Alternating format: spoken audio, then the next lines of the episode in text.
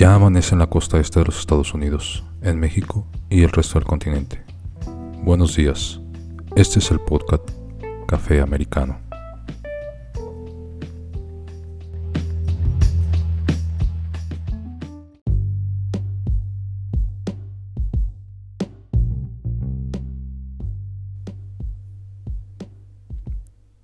Bienvenidos a Café Americano Aquí encontrarás las herramientas que te ayudarán a comprender, analizar, identificar datos verídicos y todo lo referente a la política en México y Estados Unidos. La finalidad es que tengas o logres una opinión centrada sobre política y no resultes tan tedioso al momento de dar una opinión sobre el tema del día o de la semana que tenga mucha relevancia en el país. Y en uno de los primeros pasos que uno debe tener para lograr esa opinión equilibrada es sentarse a leer si no te das el tiempo necesario de leer información y varias fuentes y eres de los que solo opina por leer un solo tweet que te ha removido las entrañas y escribes con el hígado, olvídalo. Esto no es lo tuyo. Ve y toma clases de yoga. Las frustraciones personales necesitan otro tratamiento como el ejercicio o sexo. Sexo del bueno. Debes comprender que las redes sociales sobre todo Twitter, es la pared de un baño público. Es el lugar menos indicado para buscar información. Twitter pasó de ser de una buena idea de 140 caracteres al baño público virtual más grande jamás creado por el hombre. Hay mierda por todos lados y es el reflejo de un país, por ejemplo, México. Es claro que Twitter en el espejo de una sociedad polarizada eso sin contar los millones de bots que son pagados y contratados por políticos y celebridades para sentir esa necesidad de atención. Si quieren atención, que vayan y contraten prostitutas, quimeras o el psicólogo. Una cuenta verificada o con cientos de miles de seguidores no significa en lo absoluto que la información que salga de esa cuenta sea totalmente verdad. Entonces, si no tienes la voluntad de ver más allá de las redes sociales, ya empezaron por mal camino. Hay que leer demasiado, periódicos, estadísticas, libros, las fuentes oficiales y comunicados de distintos niveles de autoridad. Todo depende qué información requieras. Y no solo hay que leer a quien nos agrada, también debes de leer a quien no te agrada y eso es difícil para muchos porque el orgullo no se los permite y los ciega más.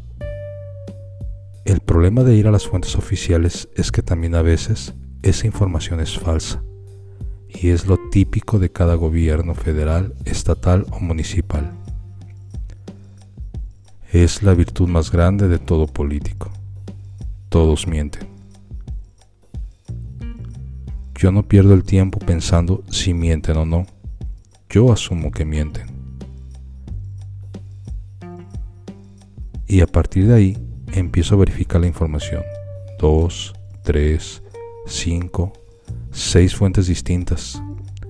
Aun cuando sea un rumor, si el rumor ya cambió de pasillo o de piso, la información cobra relevancia, independientemente de que sea cierta o no. Una información en radio pasillo cobra interés porque alguien está mandando un mensaje al exterior. Es tarea de uno saber con qué finalidad ha soltado esa información, qué hay detrás de ello, y ahí es donde entra uno, investigando, leyendo, preguntando, verificando estadísticas, datos, preguntando a sus amantes, a los empleados de la cafetería de a tres cuadras, ¿Qué pide el político cada mañana? ¿Con azúcar? ¿Sin azúcar? ¿Café? ¿Té? ¿Qué tipo de azúcar? ¿Dio los buenos días? ¿No los dio? ¿Sonreía? ¿Qué olor de perfume expedía? Uno se vuelve observador hacia con los políticos. Y eso también es leer. Leer al político, leer entre líneas qué oculta, cuál es la verdad. Y todo esto se adquiere con la práctica y paciencia, prueba y error. Hasta ese punto se darán cuenta que el concepto de leer abarca mucho por cubrir. Por ejemplo, cada vez que el presidente habla de inflación, uno no debe de quedarse con los números que él afirma. Uno debe de visitar las páginas oficiales y verificar que es cierto su dicho. Verificar qué sucedió en los secciones pasados. Verificar si Estados Unidos tiene comportamiento similar o no y por qué.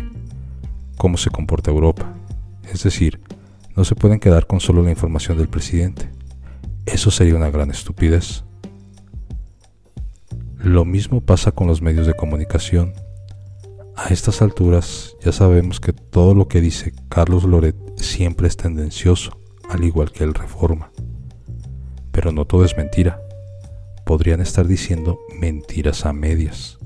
Y entonces hay que ver y encontrar qué es verdad y qué es mentira. Escribirle un tuit a Loret recordándole a su madre no soluciona el día ni el tuit de Loret. Ahora, una foto no la hace de confesión. López Origa, en su último comentario de la semana pasada de un desayuno entre Slim y López Obrador en Palacio Nacional, no solo causaba risa, sino lástima al ver que solo hablaba de una simple vajilla. ¿Comprenden la importancia de leer? Y no solo 20 minutos. Hay que leer, se necesita leer. Y para eso hay que hacerse espacio. Ese espacio es muy importante porque si ustedes no se dan la oportunidad de recabar información para tener una opinión centrada, nunca van a poder saber qué parte, si la oposición o los partidos que están en el poder, o el presidente, o tal político, o tal medio, está diciendo la verdad o está diciendo mentiras. El dar opiniones solo por decirlas, no solamente te estás negando la oportunidad de saber la verdad, sino que estás creando infodemia, lo que también va a ser tema de otro capítulo en otro día. Y como ya sabemos, la infodemia es vasta, es infinita, y sus palabras están llenas de grandes y grandes y grandes mentiras que su única finalidad es la de desinformación. Entonces, una de las primeras sugerencias es pónganse a leer. Si no les alcanza el día, pueden levantarse más temprano o acostarse un poco más tarde o a la hora de comida en su trabajo leer o en el transporte. También pueden ir escuchando podcasts o leyendo algún periódico que les interese. Recuerden, en política todo se trata de sexo excepto el sexo. El sexo se trata de poder.